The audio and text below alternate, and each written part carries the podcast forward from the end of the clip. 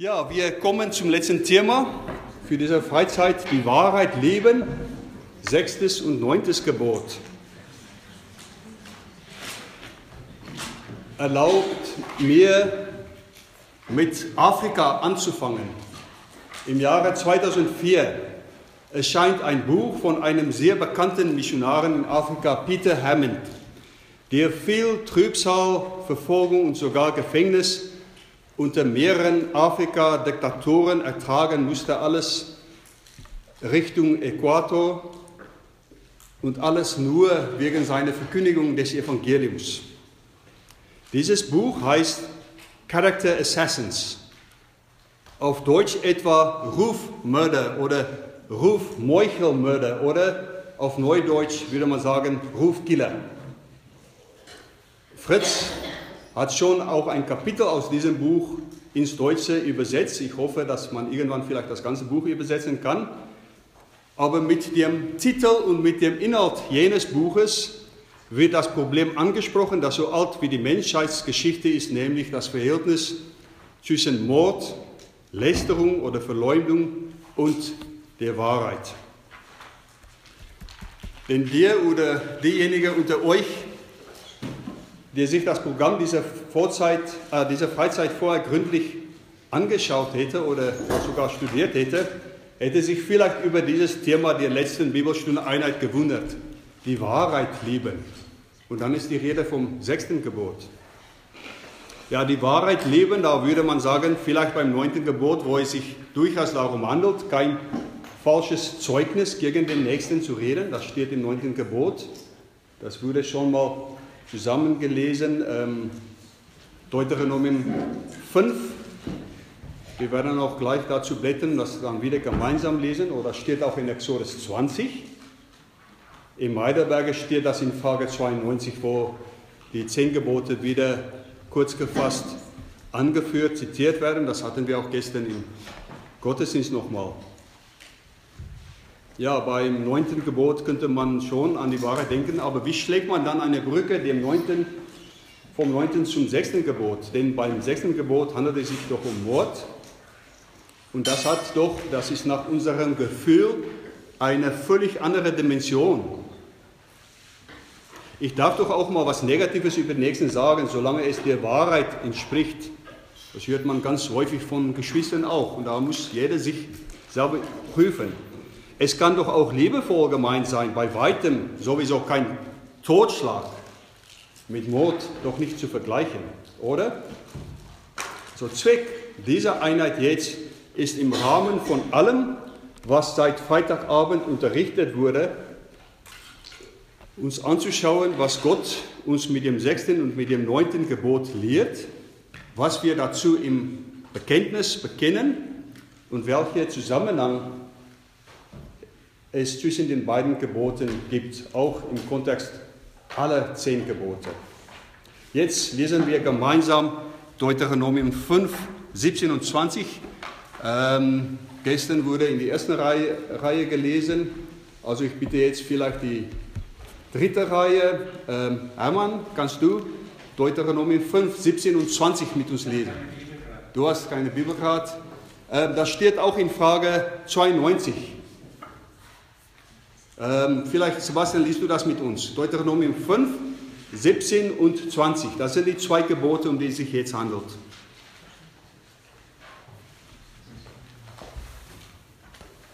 Du sollst nicht töten, du sollst kein falsches Zeugnis reden gegen deinen Nächsten.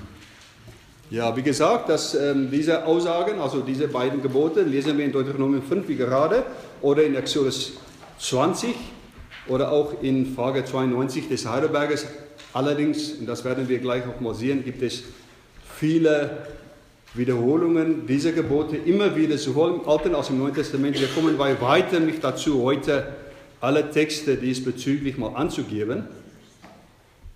Aber vorher möchte ich noch mal kurz einige Prinzipien zusammenfassen, die wir bis jetzt während dieser Freizeit aus dem Wort Gottes gehört und gelernt haben, nicht zuletzt auch mit Hinweis auf unsere Bekenntnisse. Denn eines dürfen wir nicht machen, das wurde auch bei den anderen Arbeiten betont und gestern in beiden Predigten, wir dürfen nicht einfach uns mit Geboten beschäftigen, getrennt von den anderen. Das Gesetz ist eine Einheit. Die zehn Gebote in der Bibel, das würde auch aus der Predigt gestern Nachmittag klar, ist die Rede von den zehn Worten Gottes oder von den Worten Gottes. Das ist eine Einheit. Das Wort Gottes ist eine Einheit. Das heißt, das, was wir jetzt machen, hat alles auch zu tun mit dem, was bis jetzt gemacht wurde. Wir haben gestern Morgen in der Predigt gehört, wie mit dem zehnten Gebot auf die Verbindung zwischen und die Einheit von allen zehn Geboten hingewiesen wird. Also das ist schon mal Ausgangspunkt für die Einheit. Es wurde auch im Laufe der Einheiten an diesem Wochenende zur Einführung am Freitagabend zum dritten und zu den ersten beiden Geboten am Samstag sowie zum zehnten und zum vierten Gebot gestern mit den Predigten hervorgehoben, dass man keines der zehn Geboten von den anderen trennen kann. Ich möchte noch mal kurz, das wurde auch schon mal gemacht, aber auf Jakobus 2,10 hinweisen. Jakobus 2,10, wer das ganze Gesetz hält, sich aber in einem verfehlt, der ist in allem schuldig geworden. Diese Aussage von Jakobus unter Führung des Heiligen Geistes wird dadurch begründet, dass Gott der Urheber, der Autor, der Gesetzesgeber der zehn Gebote ist. Denn er sagt dann, direkt danach, denn der, also Gott, der Herr, welcher gesagt hat, du sollst nicht Ehe brechen, siebtes Gebot, hat auch gesagt, du sollst nicht töten, sechstes Gebot. Wenn du nun zwar nicht die Ehe brichst, aber tötest, so bist du, so bist du ein Übertreter des Gesetzes geworden. Jakobus 2, 11. Also wir schließen, der eine Gott gibt seinem einem Volke das eine Gesetz, seine Worte, die zehn Worte, die zehn Gebote. Und sie, diese zehn Worte, sind von dem einen Mittler, dem einigen Sohn Gottes, erfüllt und haben deswegen an Geltung nicht eingebüßt. Also der eine Mittler als Erfüller des Gesetzes beziehungsweise der Verheißung im Gesetzes betont auch die Einheit. Alle der zehn Gebote sind wichtig, immer noch. Es liegt nicht an uns zu entscheiden, manche sind wichtiger als die anderen. Das sechste sei wichtig, das neunte aber auch. Wir dürfen nicht so beliebig von mir aus entscheiden, ja, so schlimm sei das doch nicht. Darüber hinaus haben wir noch am Samstag vorgestern von Matthias in den Erläuterungen zum ersten Gebot gehört, dass die anderen neun, ab dem zweiten bis zum zehnten, aus dem ersten Gebot hervorgehen, aus dem ersten ausfließen und das in Zusammenhang mit Deuteronomium 6, 4 und 5. Ähm, vielleicht, Daimann, kannst du das mit uns lesen? Deuteronomium 6, 4 und 5, das ist ähm, Höre Israel, der Herr ist unser Gott, der Herr allein. Du sollst den Herrn, deinen Gott, lieben mit deinem ganzen Herzen, mit deiner ganzen Seele und mit aller deiner Kraft. Ja, da hat man das sogenannte Schema, das heißt, ähm, was im Kern des Gesetzes steht. Der Herr, unser Gott, ist der einige Gott, ihr alleine. Deswegen ist sein Gesetz auch eins.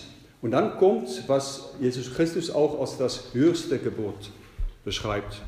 Du sollst den Herrn mit dem Ganzen lieben, also mit deinem ganzen Wesen. Jesus Christus hat sowohl dieses Gebot in Deuteronomium 6,5, das gerade gelesen wurde, als auch das Gebot in Leviticus 9, 18b, das kann Roberto vielleicht mit uns lesen. Leviticus 19, 18b hat Jesus Christus zusammengefasst. Zum Deuteronomium 6,5 sagt er, das ist das erste, erste und das größte Gebot. Und dann. Du sollst deinen Nächsten lieben wie dich selbst. Ich bin der Herr. Ja, dann kam er mit Leviticus 19, 18b. Du sollst deinen Nächsten lieben wie dich selbst. Ich bin der Herr. Das wurde auch Darauf wurde auch hingewiesen. Immer wieder mit dieser Aussage wie am Anfang der zehn Gebote am Sinai, Exodus 20.1, ich bin der Herr. Und dann setzt Gott voraus, der Erlöser, der hat sein Volk gerettet. Und dieses zweite Gebot wird von Jesus Christus beschrieben als das Gebot, was gleich wichtig ist mit dem Höchsten. In Jakobus 2, 8 wird dieses zweite, wir kommen auch später wieder dazu, als das königliche Gesetz beschrieben. Wir werden jetzt nicht nochmal Matthäus 22 und Markus 12 lesen, wo Jesus Christus dann das höchste Gebot und das, was gleich ist, gleich wichtig, zitiert. Und wie in Lukas 10, darauf wurde auch gestern hingewiesen, von einem Gesetzgelehrten, das heißt, es war allgemein gut unter den Gesetzgelehrten, die wussten, dass die beiden, das höchste Gebot und das gleiche, dass das die Zusammenfassung des Gesetzes ist. Das wird auch in Sonntag 2 des Heidelbergers mal zitiert als Hinweis auf das Gesetz, aus dem wir auch unser Elend kennen. Aber wir sind jetzt dann beim dritten Brauch, bei der Frage, wie sind wir dankbar für die Erlösung. Ich fasse kurz nochmal zusammen, das ist alles als Voraussetzung für die Behandlung der beiden Gebote, die heute anstehen. Die Gebote 5 bis 10 sind nicht weniger wichtig als die Gebote 1 bis 4. Alle zehn haben unmittelbar, direkt mit Gott zu tun. Das geht nicht nur aus Jesu Zusammenfassung hervor, aber zum Beispiel auch aus seiner Bergpredigt. Und unsere Beziehung zum Herrn hat auch einen direkten Bezug zum Umgang mit dem Nächsten. Jetzt, äh, Ruth, könntest du vielleicht dazu 1. Johannes 5, 1 bis 4 mit uns lesen. 1. Johannes 5, 1 bis 4, nur um zu, darzulegen, wie unsere Beziehung zum Herrn einen direkten Bezug zum Umgang mit dem Nächsten hat. 1 bis 4. Ja. Danach war 1. Johannes 5. Nee, halt. 1. Johannes 5, 1 bis 4.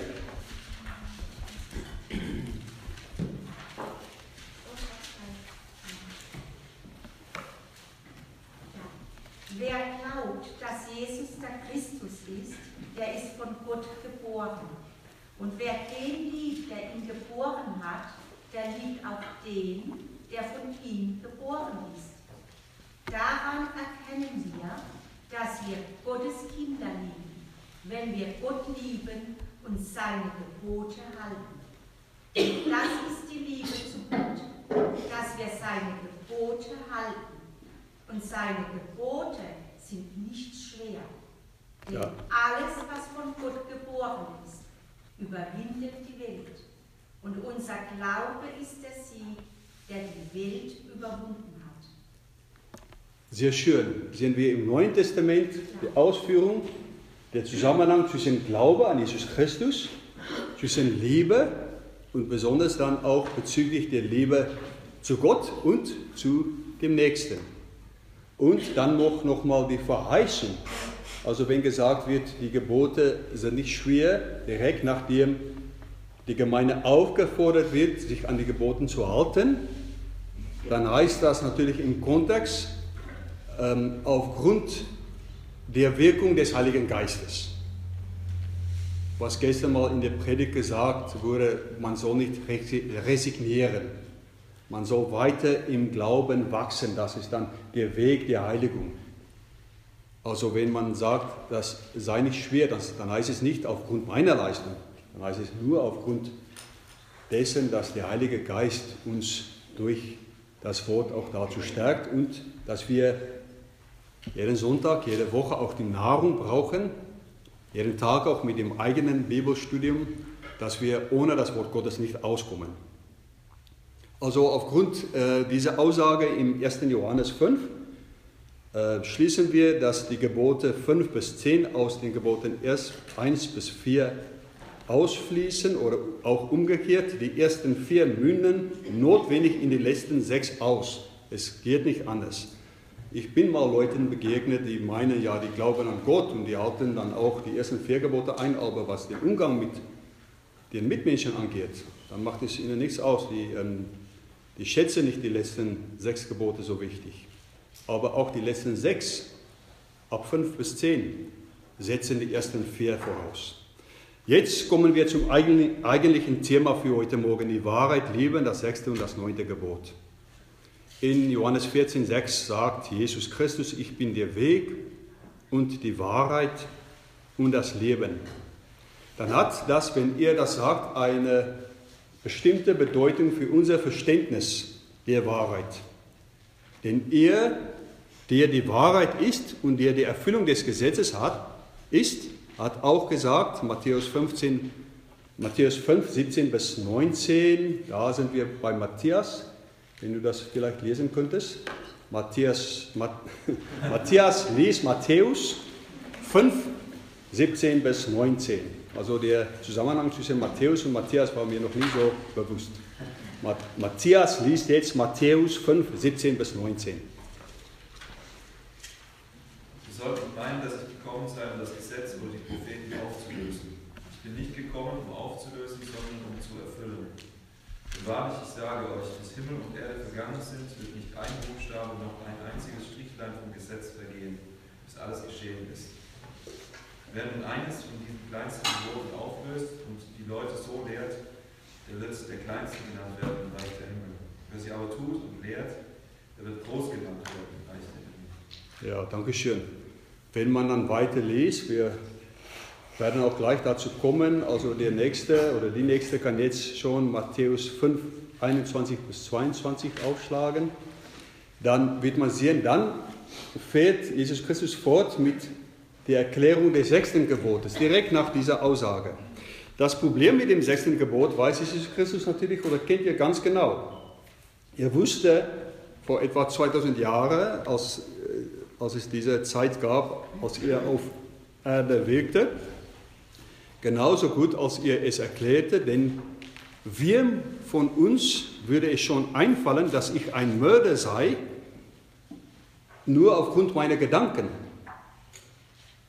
Wenn man das sechste Gebot im Gottesdienst hört, dann denkt man ja, okay, hier unter uns meistens gibt es keinen Mörder. Das kann mal der Fall sein bei größeren Gemeinden oder bei ja, in, in Sonnenfällen oder in Sonnenregionen, aber meistens kennt man sich gegenseitig ziemlich gut und weiß man gut, keiner von uns ist ein Mörder. Ein bisschen negativer Gedanken hätte man schon über den Nächsten, aber ein Mörder, das doch lange nicht. Dann denkt man eher so an einem Tatort Krimi, aber für die Gemeinde ist das doch nicht einig gemeint. Und dann hält Jesus Christus uns den Spiegel vor Augen. Matthäus 5, 21, 22 bitte. Ihr wisst, dass unseren Vorfahren gesagt worden ist, morde nicht. Wer einen Mord begeht, soll vor Gericht gestellt werden. Ich aber sage euch, schon wer auf seinen Bruder zornig ist, gehört vor Gericht. Wer aber zu seinem Bruder sagt, du Idiot, der gehört vor das oberste Gericht. Und wer zu seinem Bruder sagt, geh zum Teufel, der verdient ins Feuer der Hölle geworfen zu werden.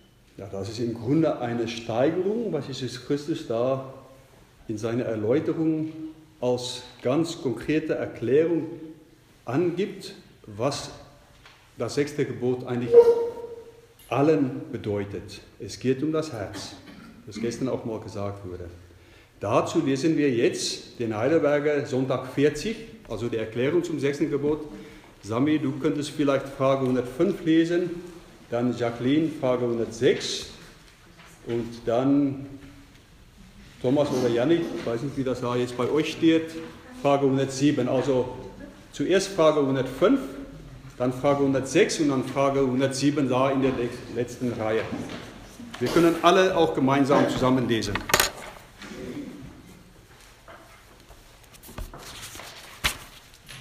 Frage 105. Das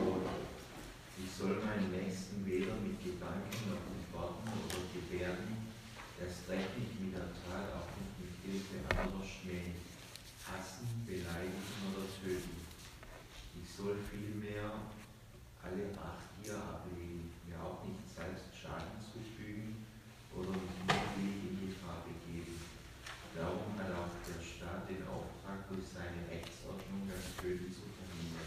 Gut, dann jetzt die Frage 106.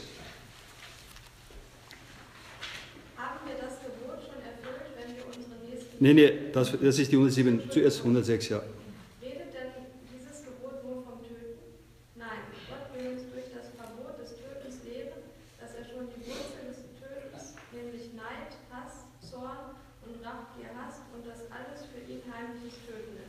Gut, und dann noch die 107. Die Anruferaner, Yannick. Ähm, haben 107 Jahre. Ja. Haben wir das Gebot schon erfüllt, wenn wir unsere Nächsten nicht töten? Nein.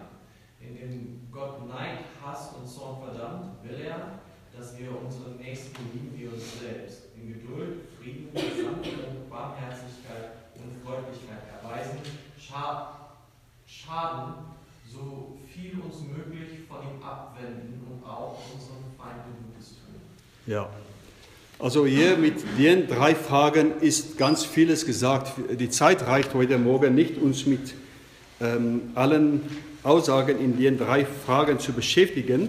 Ich versuche nur wichtige Linien zu ziehen. Also in Frage 107 hat man zum Beispiel ein Zitat wieder des zweiten und des gleich wichtigen Gebotes, wie von Jesus Christus auch Leviticus 19, 18 zitiert wurde, dass wir unseren Nächsten lieben wie uns selbst.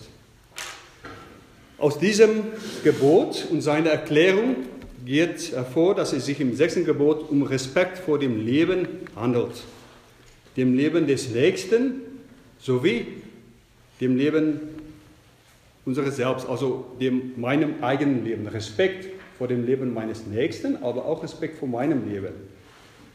Ziemlich schnell nach dem Sündenfall in Genesis 3 lesen wir in Genesis 4 vom ersten Mord, als Kain Abel ermordete. Also das ist schon schnell in der nächsten Generation. Also die zwei ersten Kinder, die geboren wurden, da war auch der erste Mordfall.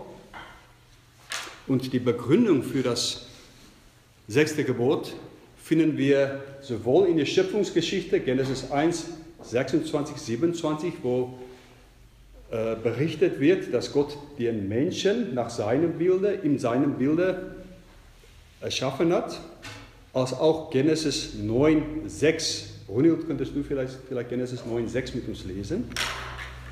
Nämlich, dann wird auch eigentlich auf Genesis 1 ähm, ein Bezug genommen. Genesis 9, 6. 1. Mose 9, 6.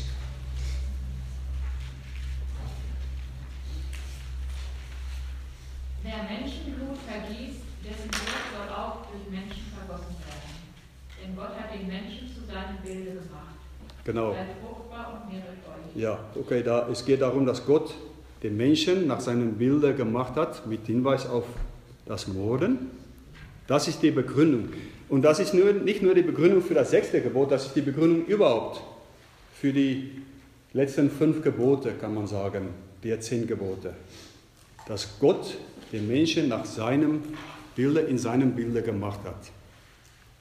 Das heißt, immer wenn man mit einem anderen zu, mit einem anderen zu tun hat, hat man mit einem bilden fähiger Gottes zu tun. Ob die andere das weiß oder nicht, das spielt keine Rolle.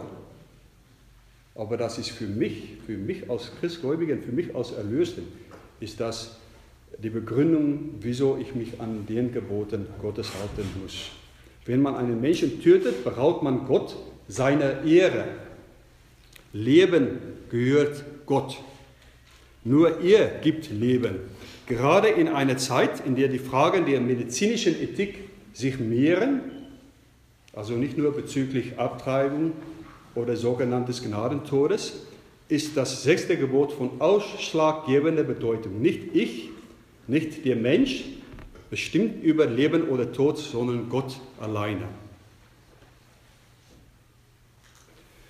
Frage 105 führt allerdings auch aus, dass das Verbot zu töten sich nicht nur auf das Töten an sich, also auf das körperliche Beenden des Lebens, des Atmens, wir können jetzt unwissenschaftlich darüber reden, wenn das Herz aufhört zu schlagen. Ich, ähm, in der Gegenwart von Martin bin ich zurückhaltend, was Gehirn tut und so weiter angeht. Das ist jetzt nicht das Thema, aber das Wichtige ist, das bezieht sich nicht nur auf das Beenden des Lebens an sich. Nach biblischem Verständnis, nach unserem Glauben, fängt das Leben natürlich an mit dem Empfängnis. Da kann man Psalm 139 zitieren, da kann man Psalm 51 zitieren. Das ist eigentlich klar. Aber auch mit den Gedanken oder mit Worten kann man den Nächsten töten. Und gerade hier spannt sich der Bogen bis zum neunten Gebot. Und zwar hat Jesus Christus diesen Bezug selber gemacht. Und das haben wir gehört, aus, aus Matthäus 5, 20 und 21 gelesen wurde. Eigentlich sollte es uns Deutschen nicht so fremd sein, ähm, diese Verbindung zwischen dem Töten und der Verleumdung, denn dass man eine Person durch übles Nachjeden, durch Lästerung, durch Verleumdung ermorden kann, ist in der deutschen Sprache bekannt. In, auf Deutsch ist der Begriff Rufmord ein allgemeiner Begriff, bekannter Begriff. Und zur Zeit der Reformation wissen wir, dass man damals sich noch bewusst war, dass Rufmord schlimmer sein kann als Mord. Denn der Ruf des Nächsten ähm, kann wichtiger sein als das Leben. Man stellt die beiden nicht äh, gegeneinander, aber ich meine nur, Rufmord soll nicht verharmlost werden. Noch etwas kurz dazu, Respekt vor dem eigenen Leben ist auch geboten. Da sollte jeder sich auch mal prüfen. Das sagt uns alles zum Lebensstil, zum Beispiel Essen, gesundes Leben, auch Drogen, zum Fahrstil, ob man gefährlich fährt oder nicht, wie man auch mit Geschwindigkeit umgeht. Aber es fährt uns auf, ich weiß nicht, ob es euch aufgefallen ist, dass man bei Sonntag 40, bei Frage 105 bis 107, ähm, Hinweise auf alle drei Bräuche des Gesetzes hat. Äh, erinnert ihr euch an die Einführung am Freitagabend? Es wurde gestern auch darauf hingewiesen. Der letzte Satz in Frage 105, wo die Rede ist davon, dass der Staat den Auftrag hat, durch seine Rechtsordnung das Töten zu verhindern, ist ein gutes Beispiel des zivilen, des politischen Brauches des Gesetzes. Und der pädagogische Brauch, also das Gesetz als Zuchtmeister, man könnte sagen dann der zweite Brauch, das wurde auch als theologischen Brauch von Sebastian am Freitagabend erläutert, dass die Sünde aufgedeckt wird. Das hat man besonders auch in Frage 106, wo wir auf die Wurzel des Tötens hingewiesen werden. Also Neid, Hass, Zorn. Und dann denken wir daran, dass ähm, Sonntag 12, ach Sonntag 2 als Voraussetzung auch für diesen Sonntag gilt, dass wir unser Elend, unsere Sünde aus dem Gesetz Gottes lernen. Aber dann besonders der dritte Brauch, die Regel der Dankbarkeit, Gesetz als Maßstab, als Richtschnur für das Leben. Da dieser Sonntag sich im dritten Teil des Heidelberges befindet, ist das klar, das gehört dazu. Wie gehe ich vor in meinem Leben aus Dankbarkeit dem Herrn gegenüber? Und da hat man in Frage 105 bis 107 eine sehr starke Konkretisierung dessen. Eine Schlussbemerkung zum sechsten Gebot. Die Erklärung des sechsten Gebotes in Frage 105 ist beispielhaft, wie der Heidelberger, wie unser Bekenntnis, das gilt auch für die anderen, mit der ganzen Schrift vorgeht. Wir werden sehr schnell sein zu sagen, was ist das reformatorische Verständnis der Heiligen Schrift. Dann sagt man ja sola scriptura. Aber man vergisst sehr leicht, und das wird auch sehr häufig getan, dass mit dem sola scriptura die Schrift allein auch das Tota Scriptura und das Una Scriptura, also die ganze Schrift und die eine Schrift, also die Einheit der Schrift vorausgesetzt wird.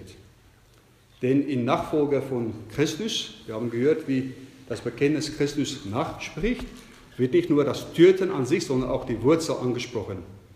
Und dies, dies sagt uns der Herr in seinem Wort, also in 1. Johannes 3,15. Ähm, Dünne, da könntest du vielleicht damit anfangen.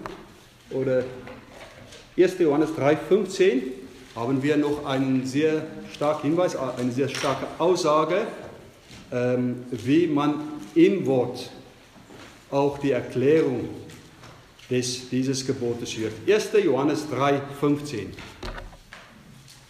Wer seinen Bruder hasset, der ist ein Totschläger. Und ihr wisset, dass ein Totschläger nicht das ewige Leben, äh, dass ein Totschläger nicht hat das ewige Leben in ihm bleibt. Gut, danke schön. Also ich habe dünner gesagt, aber es kann sein, dass meine Aussprache undeutlich ist. Das hast du gut vorgelesen. Ich höre nämlich ganz. Ja, nee, nee, das ist. Euch. Eines muss ich sagen, wir hören, wir, wir hören dich ganz gut. Aber nicht, dass äh, Dünne hat sich ein bisschen erschrocken, als sie ihre eigene Stimme nicht erkannte. Das klappte ganz gut. Also 1. Johannes 3,15, ähm, dass man sieht, wie das sechste Gebot im Rahmen des Ganzen eingebaut ist. Und das bringt uns dann zum neunten Gebot. Das Besondere im Nachsagen des Wortes, also bekennen, wir reden immer wieder vom Bekennen, bekennen ja, ist ja unter anderem Nachsagen. Das Besondere im Nachsagen des Wortes ist folgendes. Man würde vielleicht erwarten, dass erst mit den Erläuterungen des neunten Gebotes sozusagen im Nachhinein zurück auf das sechste Gebot verwiesen würde. Auch mit, im Blick auf äh, 1. Johannes 3,15 zum Beispiel. Aber die Schrift nach wird die Verbindung zum neunten Gebot schon in der Erklärung unseres Bekenntnisses zum sechsten Gebot vorweggenommen. Und das ist sehr bibelgemäß. Enger können zwei Gebote kaum miteinander zusammenhängen. Im Blick auf das neunte Gebot wird zum sechsten Gebot den Verstoß gegen das neunte mit Mord gleichgesetzt, während beim neunten nicht weiter darauf eingegangen wird. Lesen wir jetzt, Fritz, kannst du äh, Sonntag 43 lesen? Frage 112, das ist dann die Ausführung zum neunten. Sonntag 43, Frage 112. Was will Gott im neunten Gebot? Ich soll gegen niemanden falsches Zeugnis geben, niemandem seine Worte verdrehen, nicht hinter seinem Rücken reden und ihn nicht verleumden. Ich soll niemanden ungehört und leichtfertig verurteilen helfen und alles Lügen und Betrügen als Werke des Teufels bei Gottes schwerem Zorn vermeiden. Vor Gericht und in all meinem Tun soll ich die Wahrheit lieben, sie aufrichtig sagen und bekennen und auch meines Nächsten Ehre und guten Ruf nach Kräften retten und fördern. Ja, vielen Dank. Also es fällt einem schon auf, hier wird Mord beim Namen nicht erwähnt. In den Ausführungen des Bekenntnisses zum sechsten Gebot wurde auf, Sonntag, auf, auf äh, das neunte Gebot schon eigentlich hingewiesen, wurde das mit einbezogen, aber das wird hier in der Erklärung schon vorausgesetzt. Das bedeutet nicht, dass das aus Sicht des neunten Gebotes nicht auch wichtig ist, aber das, was im, zum sechsten Gebot schon bekannt wurde, wird hier vorausgesetzt und hier wird dann weiter auf das Gebot eingegangen. Es ist nicht zwangweise erforderlich, beim neunten Gebot wieder den Bezug zum sechsten aufzugreifen. Denn die Begründung ist eigentlich einfach ein Verstoß gegen die Wahrheit. Das ist schön, dass das in der Antwort hier beim Namen erwähnt wird, ist ein Verstoß gegen die Person Christi. Wenn hier auf die Wahrheit bezogen genommen wird, zum neunten Gebot, wird auch auf Christus Bezug genommen. Christus, das haben wir am Anfang gesagt, sagte in Johannes 14,6, ich bin der Weg und die Wahrheit und das Leben. Ein Verstoß gegen die Ehre meines Nächsten ist direkt ein Verstoß gegen Gottes Ehre. Dafür sprechen alle entsprechenden Texte. Wir werden jetzt nicht alle Texte, die da auch angeführt werden, auf Seite 115 zusammenlesen. Ihr habt die alle, das könnt ihr auch nachher nochmal lesen. Gerade 1. Johannes 3,15, wo gesagt wurde, wie von Brunert vorgelesen, dass derjenige, der seinen Bruder hasst, ein Mörder ist, spielt auch hier mit. Ähm, einige zusätzliche Texte würde ich gerne lesen, aber ein Text, der hier angeführt wird, ähm, finde ich auch wichtig. Die anderen sind auch wichtig, aber Tobias, wenn du Psalm 15, 1 bis 3 mit uns lesen kannst, bitte. Psalm 15, 1 bis 3 und dann Dorit du Psalm 101, 5 und Dünde Epheser 4, 31. Spreche ich deinen Namen richtig aus? Okay, Tobias, Psalm 15, 1 bis 3, vor allem 3. Ähm, der Vers wird auch hier unter zitiert, aber 15, 1 bis 3, um den Kontext zu hören. Ja. Ein Psalm von David, Herr, wer darf in deinem Zelt weilen, wer darf wohnen auf deinem heiligen Berg, der rechtschaffen wandelt und Gerechtigkeit übt und Wahrheit redet in seinem Herzen, nicht verleumdet mit seiner Zunge, kein Übel tut seinen Gefährten keine Schmähung bringt auf seinen Nächsten. Ja, da hat man das ganz klar. Wahrheit und der Verzicht auf Verleumdung hangen direkt miteinander zusammen. Man sollte doch nicht mit der Ausrede kommen, wenn ich Negatives über einen anderen rede, das, das entspricht der Wahrheit, denn auch das wird von Gott verboten, das ist ganz klar aus Psalm 15, 1 bis 3. Dann Psalm 101, 5 bitte dort. Der Text steht nicht auf, ähm, auf Seite 115. Also jetzt kommen wir zu Texten, die dann zusätzlich zu den angeführten Texten kommen. Wer seinen Nächsten heimlich verleumdet, den will ich zum Schweigen. Ich mag den nicht, der stolze Gebärde und hochwertige, hochwertige Art hat. Ja, wer seinen Nächsten heimlich verleumdet, den will ich vertilgen. Also der Herr macht schon ernst mit Verleumdung, sei es in der Öffentlichkeit oder heimlich. Nach deutschem Recht geht es nur um die Öffentlichkeit.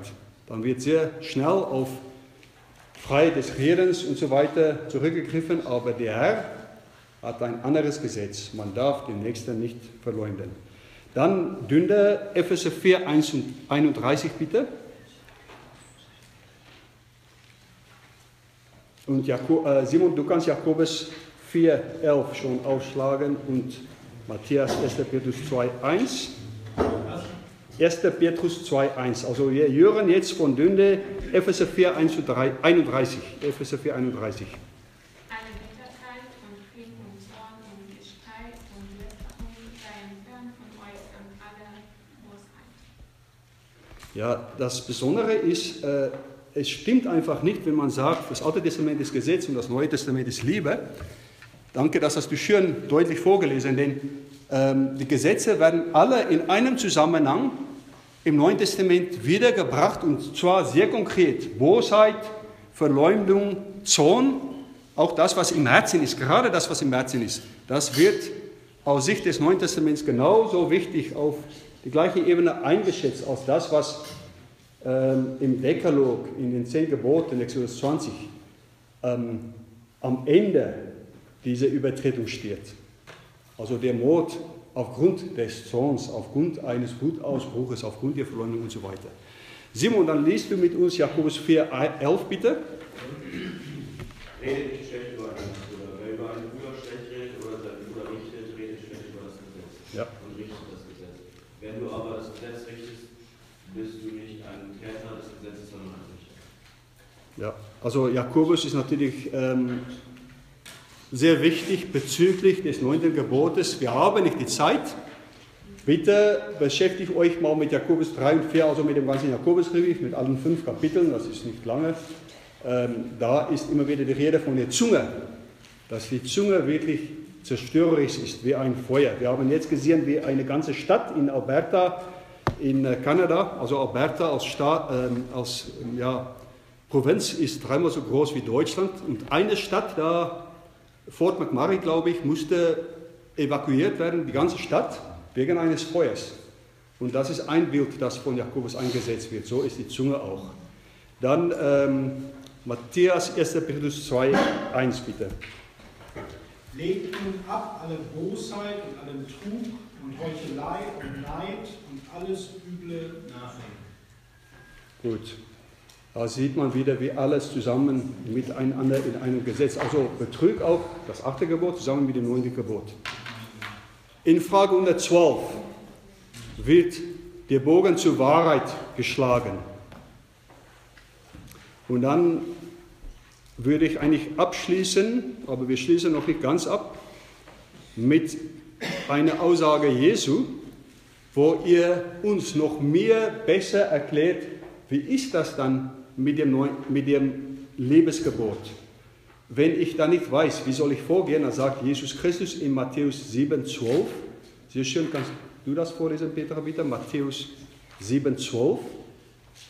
Und ihr bezieht sich sogar auf das ganze Alte Testament, wenn ihr das sagt. Behandelt die Menschen so, wie ihr selbst von ihnen behandelt werden wollt. Das ist es, was das Gesetz und die Propheten fordern. Ja, wenn man sich fragt, wie soll ich jetzt vorgehen? Bei allen, so wie ich erwarte, wie mir gegenüber vorgegangen wird. In einem alten Lehrbuch aus dem 18. Jahrhundert habe ich eine hilfreiche Differenzierung gefunden. Das ist nur so jetzt so eine Nebenbei-Bemerkung. Nämlich, dass wenn man Negatives über eine andere Person redet, die Ehre der anderen Person verletzt wird. Das ist natürlich aufgrund der Schrift, das stimmt. Wenn das, was geredet wird, unwahrhaft ist, ist es eine Verleumdung. Wenn es wahr ist, ist es eine Lästerung. Also gleich stimmen. Liebe Geschwister, der Bezug vom neunten Gebot zum Liebesgebot ist klar und deutlich. Das wurde auch aus dieser Erklärung Jesu, die von äh, Petra vorgelesen wurde, deutlich. Ich habe am Anfang auf Jakobus 2,8 hingewiesen, wo die Rede vom Liebesgebot als das königliche Gesetz ist. Jakobus 4,11 wurde schon gelesen. Lesen wir noch gemeinsam auch Jakobus 1,26 miteinander. Wie gesagt, Jakobus 2, 3 und 4 könnt ihr auf eigene Zeit lesen. Jakobus 1, 26. Wenn jemand unter euch meint, fromm zu sein, seine Zunge aber nicht den Zaum hält, sondern sein Herz betrügt, dessen Frömmigkeit, Frömmigkeit ist wertlos. Man könnte das neunte Gebot das Gebot der Zunge nennen. Und die Begründung, nicht nur für das sechste Gebot, aber auch für das neunte, ist wiederum Genesis 9,6, dass der Mensch nach dem Bilde Gottes erschaffen wurde. Das macht übrigens Jakobus ganz eindeutig in Jakobus 3,9. Dann sagt er folgendes: Mit der Zunge loben wir Gott, den Vater, und mit ihr verfluchen wir die Menschen, die nach dem Bild Gottes gemacht sind. Also das sagt uns das Wort Gottes auch. Mit der Zunge loben wir den Vater und mit der Zunge verfluchen wir die Menschen, die nach dem Bild Gottes gemacht sind. Und das sagt Jakobus, das geht überhaupt nicht. Sowohl das sechste als auch das neunte Gebot werden mit der Ebenbildlichkeit Gottes begründet. Ich komme zum Schluss. Gott hat uns seine Gebote gegeben, da wir sie brauchen. Ihr braucht sie nicht. Aber unsertwegen bekamen wir sie. Es geht an erster Stelle natürlich um seine Ehre. Aber die Gebote schützen uns. Wie gestern Nachmittag in der Katechismuspredigt zum vierten Gebot klar dargelegt wurde, hat Gott uns mit seinen Geboten befreit, hat er uns den Rahmen gegeben, in dem wir frei sind, ihm zu dienen indem wir frei sind, uns zu freuen über den Dienst. Es gibt ein sehr altes, klischeeartiges Bild. Ich weiß nicht, wie bekannt das in diesen Kreisen ist. Ich gehe davon aus, alle kennen das Bild schon. Aber ich möchte trotzdem das Bild wieder mal aufgreifen. Die Gebote Gottes ist wie das Wasser für einen Fisch. Ein Fisch ist im Wasser frei zu schimmen, wo er will. Wasser ist sein Lebensraum, er ist frei zu leben. Aber außerhalb wird es natürlich eng, dann stirbt das Fisch. Also keine Freiheit, sondern den Tod. So, ist, so sind die Gebote Gottes für uns. Erlaubt mir bitte eine Schlussbemerkung aus meiner Erfahrung in Gemeinden im jungen Alter als Diakon. Ich war noch ein Fuchs, wie man in der Burschensprache sagen würde, also am Anfang, im ersten, zweiten Semester, Diakon, später Ältester und auch mehrere Jahre als Pastor, kann ich eines bezeugen. Es gibt weniges, das so zerstörerisch in einer Gemeinde sein kann, als der Verstoß gegen das neunte Gebot.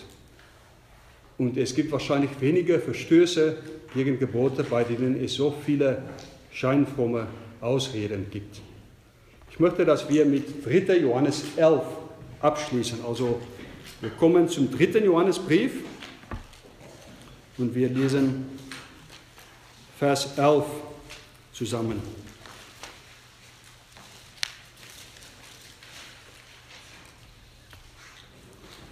Das bezieht sich sowohl auf das sechste als auch auf das neunte Gebot, aber auf alle. Mein Liebe, arme nicht das Böse nach, sondern das Gute. Wer Gutes tut, der ist aus Gott. Wer aber Böses tut, der hat Gott nicht gesehen.